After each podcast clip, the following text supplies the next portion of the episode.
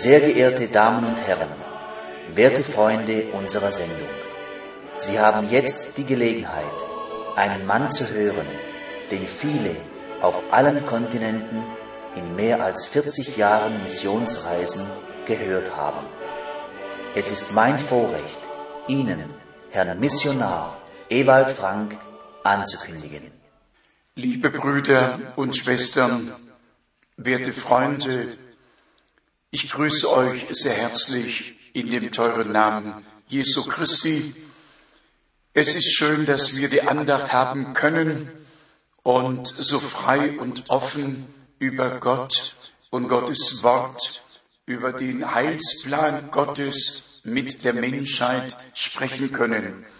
Wir haben eigentlich zwei Titel. Einerseits geht es um den Plan Gottes mit der Menschheit und dann geht es darum, dass wir nicht deuten, sondern die Bedeutung des Wortes erkennen. Und dazu ist einfach ein apostolisch-prophetischer Dienst notwendig, um die biblischen Wahrheiten überhaupt muss man im gleichen Geiste sein, in dem die Propheten, in dem unser Herr, in dem die Apostel und die Urgemeinde waren. Es muss derselbe Heilige Geist sein, der uns in alle Wahrheit leitet, der uns inspiriert, der uns die Tiefen der Gottheit offenbart und uns tatsächlich in alle Wahrheit führt. Denn nur wer die Wahrheit durch Offenbarung erkennt, wird von allem Irrtum befreit. Meine Aufgabe ist es tatsächlich, der gesamten Menschheit, das mag sich vermessen anhören für einige, aber es ist wirklich mein Auftrag, dieser Generation das unverfälschte Originalwort zu verkündigen, von dem unser Herr sagt, Himmel und Erde werden vergehen, meine Worte aber werden nimmermehr vergehen. Der Prophet Jesaja drückt es in Kapitel 40 so aus, das Wort des Herrn aber bleibt in Ewigkeit.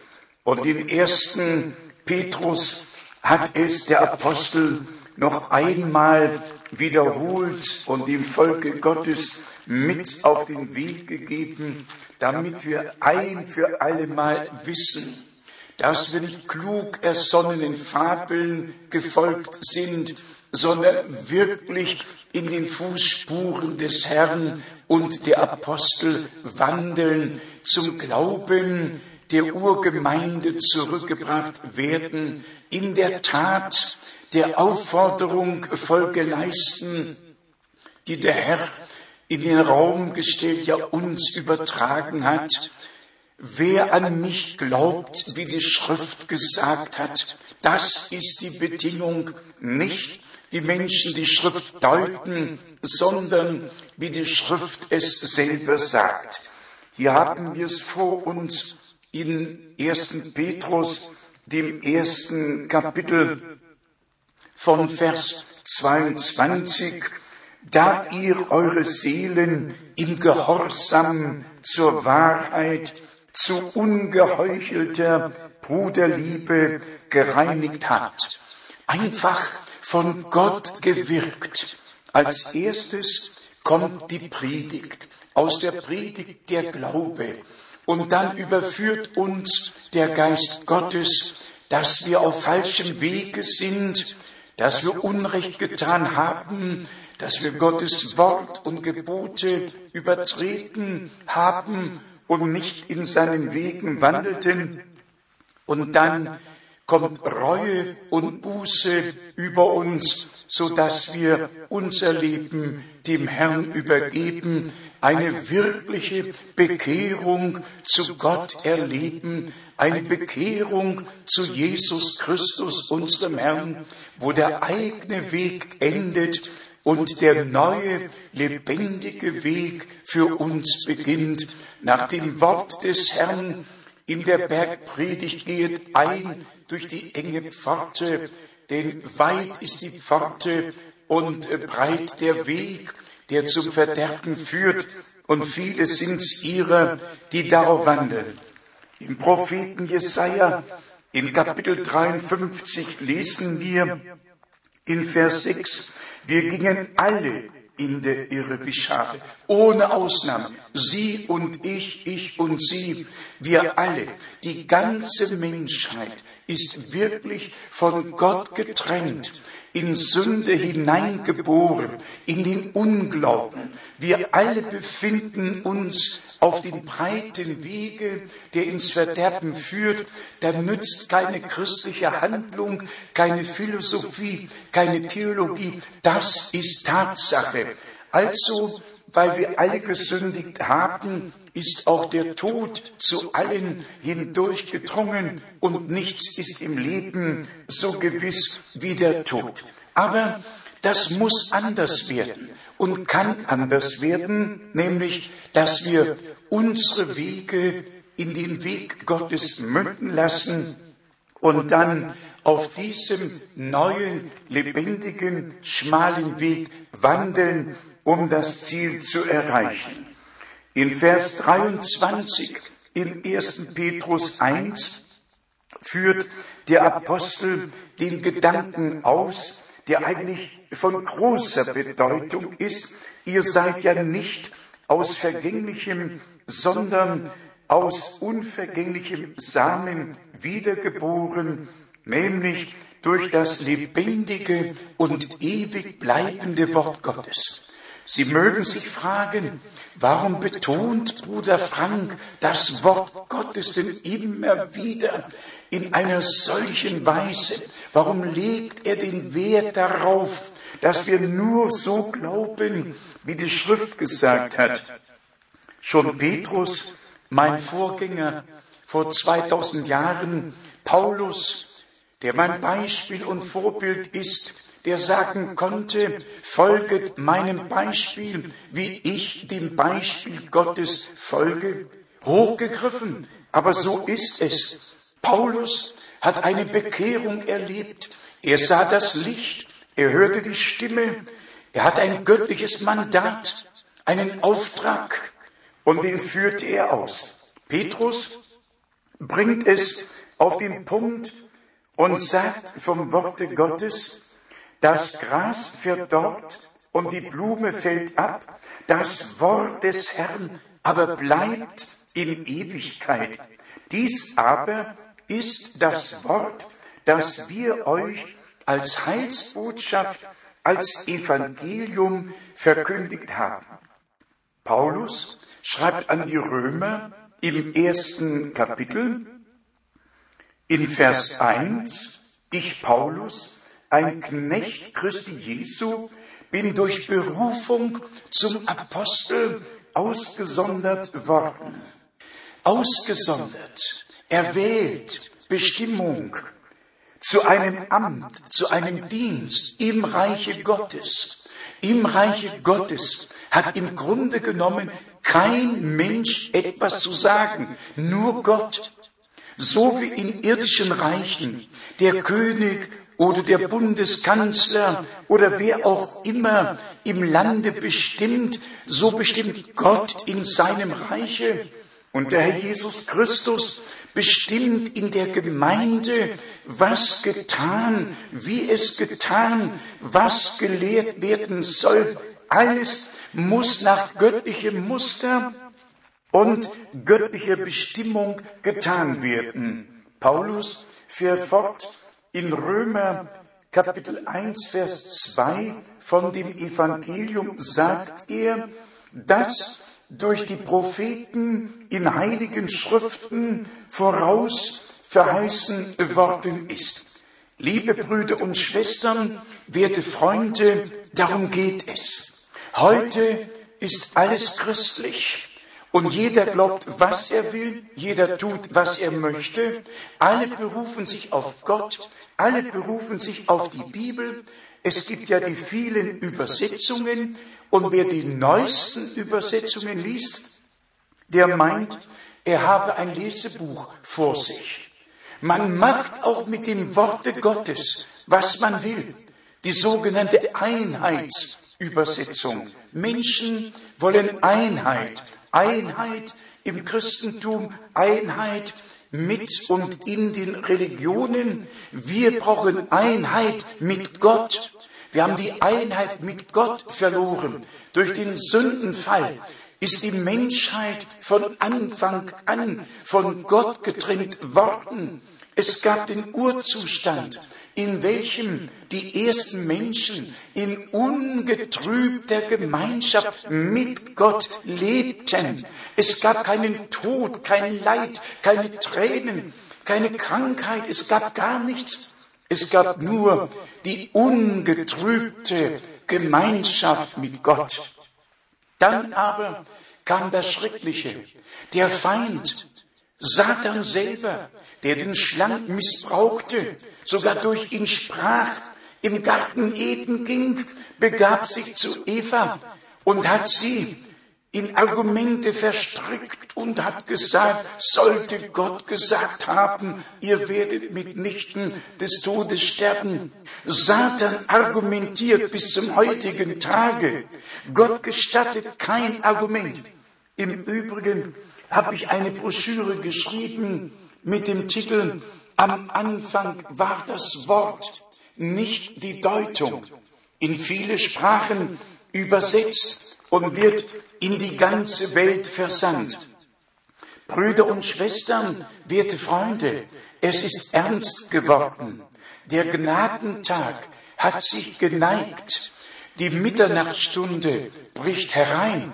Die Wiederkunft Jesu Christi steht nahe bevor. Und wir müssen zum Ursprung zurückgebracht werden.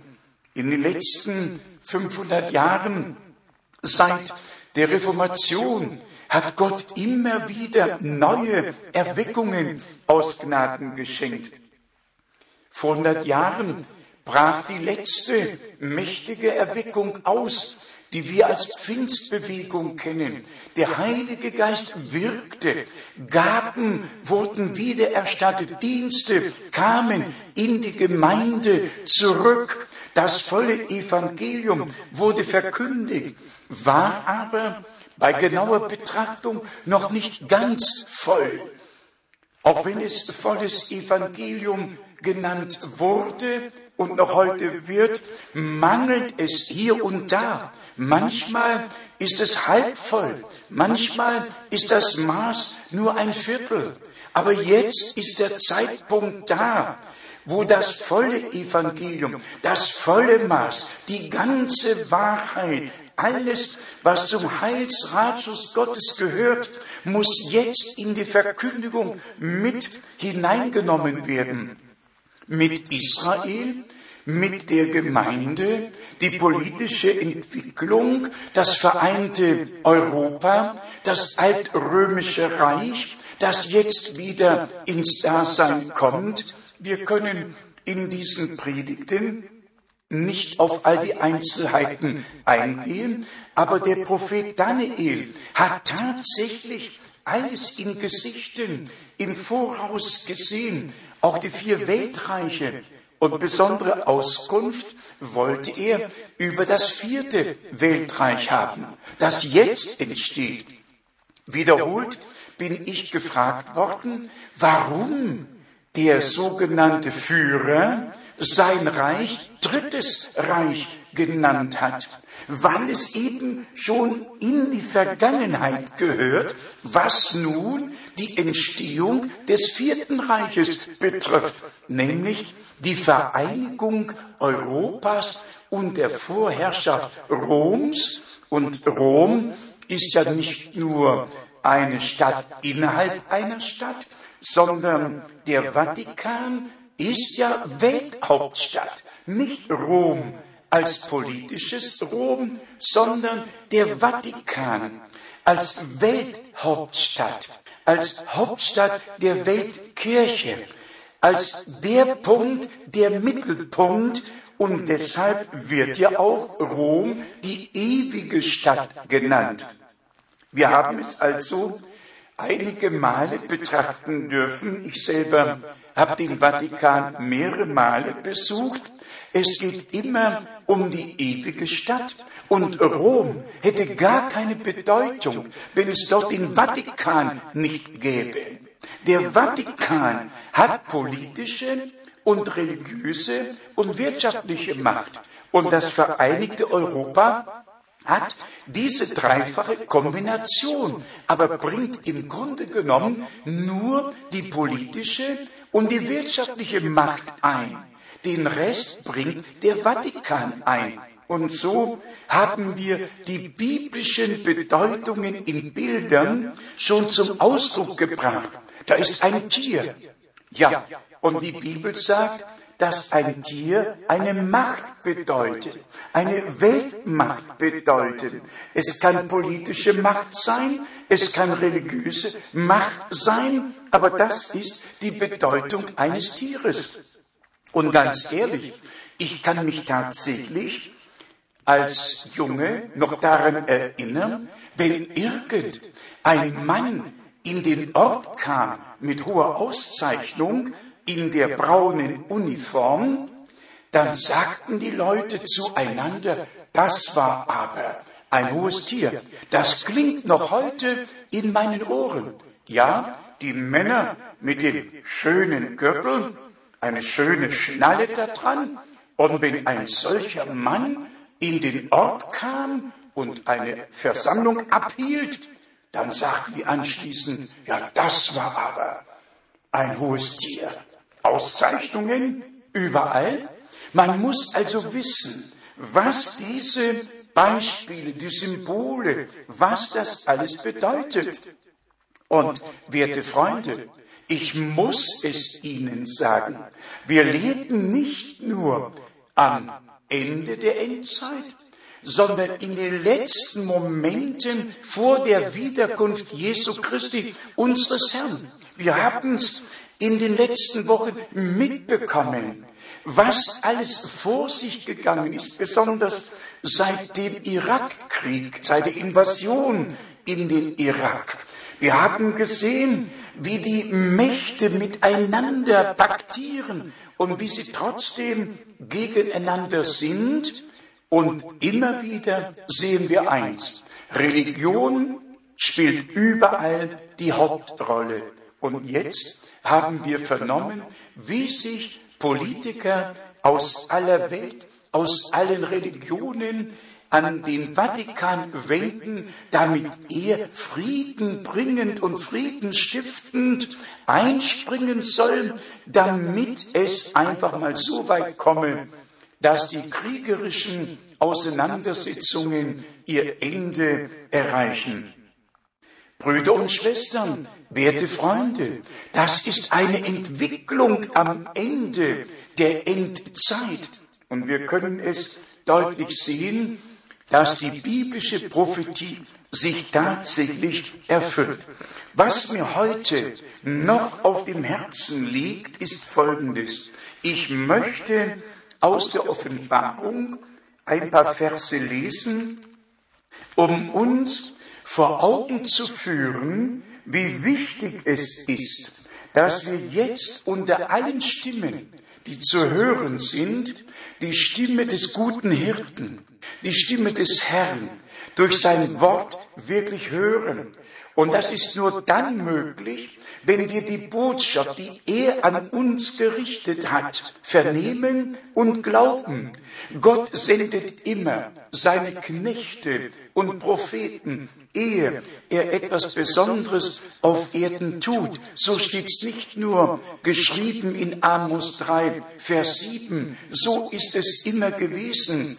Gott hatte einen Abraham, er hatte einen Noah, er hatte einen Mose, einen Elia, er hatte einen Johannes den Täufer, er hatte einen Petrus, einen Paulus. Gott hatte immer Männer, die er dazu gebrauchen konnte, seine Botschaft dem Volke zu bringen. Und in unserer Zeit, und das muss ich einmal offen sagen dürfen, ja, das darf ich überhaupt nicht verschweigen, hat Gott einen Mann gesandt. Das mag Ihnen befremdend vorkommen, aber es war Bruder Brenhem. William Brennan. Und schon im Jahre 50 hat Gordon Lindsay in Dallas, Texas, ein Buch geschrieben mit dem Titel William Brennan, a man sent from God. William Brennan, ein Mann von Gott gesandt. Er bekam den Auftrag, dass seine Botschaft des Wortes mit allen Verheißungen, mit allem, was wir wissen müssen und zu glauben haben, dass seine Botschaft des Wortes dem zweiten Kommen Christi vorausgehen würde, wie damals die Botschaft des Johannes dem ersten Kommen Christi vorausgegangen ist.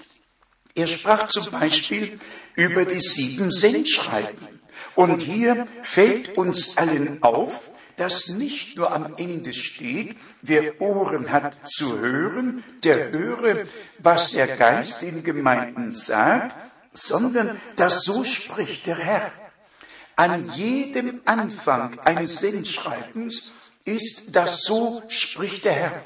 Das ist nicht Johannes, der eine Botschaft an uns richtet. Es ist nicht Paulus, nicht Petrus. Es sind nicht die Propheten, die eine Botschaft an uns richten. Es ist Gott, der Herr, der sein Wort an uns adressiert, der seine Botschaft an uns richtet. Natürlich immer zuerst an die Boten, an den Gemeindeengel, der dann die Botschaft der Gemeinde weiterbringt. Ich lese nur immer den ersten Vers aus Offenbarung, dem zweiten Kapitel. Hier steht in Vers 1b, so spricht der, welcher die sieben Sterne fest in seiner rechten Hand hält und der mitten unter den sieben goldenen Leuchtern wandelt. Dann haben wir direkt die zweite Botschaft in Kapitel 2, Vers 8b. So spricht der Erste und der Letzte, der tot gewesen und wieder lebendig geworden ist. In Vers 12 wiederum b. So spricht der, welcher das scharfe Schwert, das zweischneidige Schwert in seiner Hand hält. Wiederum Vers 18b. So spricht der Sohn Gottes, der Augen hat wie eine Feuerflamme und dessen Füße dem schimmernden Golderz gleichen. Kapitel 3 wiederum den zweiten Teil vom ersten Vers. So spricht der, der die sieben Geister Gottes und die sieben Sterne hat. Vers 7. So spricht der Heilige, der Wahrhaftige, der den Schlüssel Davids hat, der da öffnet, so dass niemand wieder zuschließen kann. Es geht hier um das So spricht der Herr, um das Wort des Wahrhaftigen. Gott der Herr allein hat das Recht, sein Volk zu adressieren. Ich bin an dem, was Menschen sagen, überhaupt nicht interessiert.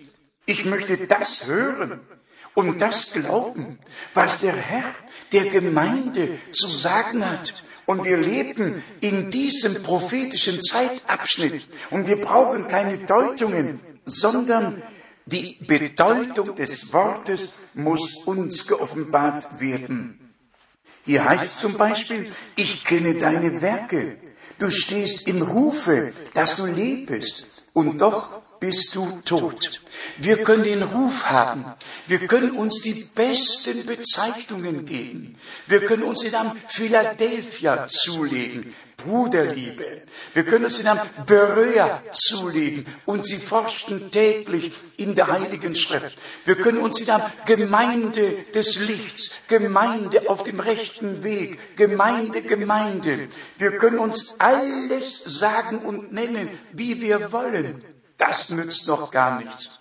Es sei denn, dass wir eine persönliche Begegnung mit dem Herrn hatten, dass wir auf dem Wege Gottes wandeln, dass unser alter Mensch mit Christus gekreuzigt wurde. Das dicke Ich ist nicht mehr da, sondern wir sagen können, wie unser Vorgänger Paulus sagen konnte, nun lebe nicht mehr ich, sondern Christus lebt in mir. Und dann im letzten Sendschreiben heißt es, so spricht der, welcher das Amen ist, der treue und der wahrhaftige Zeuge, der Anfang der Schöpfung Gottes. Nicht der Anfang der Schöpfung des Universums oder der Erde oder des Himmels, sondern der Anfang der Schöpfung Gottes. Dann muss man diesem Begriff nachgehen.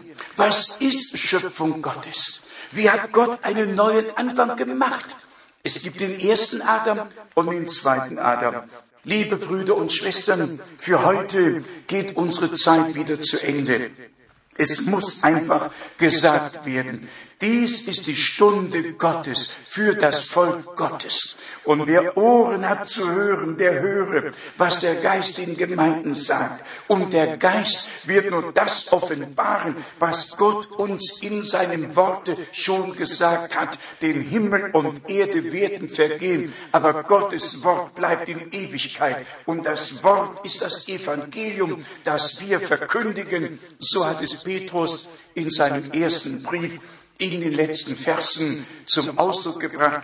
Und so bringe ich es heute zum Ausdruck. Dasselbe Wort, das gleiche Evangelium, dieselben Lehren, wie sie im Urchristentum waren, sind auch jetzt wieder in die Gemeinde zurückgebracht worden aus Gnaden. Möge der Segen des allmächtigen Gottes auf allen ruhen. Wir haben Literatur zur Verfügung. Wer etwas haben möchte, kann uns schreiben. Sie ist kostenlos und wird allen zugesandt, und zwar ohne Zahlkarte. Gott segne euch und sei mit euch. In Jesu Namen. Amen.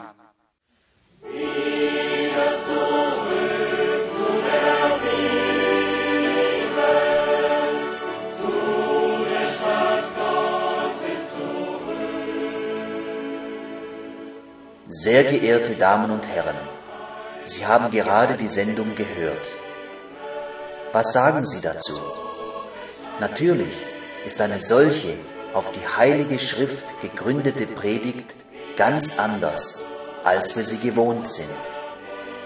Sollten Sie daran interessiert sein, mehr über den Heilsplan Gottes mit der Menschheit zu erfahren, würden wir uns freuen, von Ihnen zu hören. Kostenlose Literatur wird auf Anforderung zugesandt. Unsere Anschrift ist Missionszentrum Postfach 100 707 in 47707 Krefeld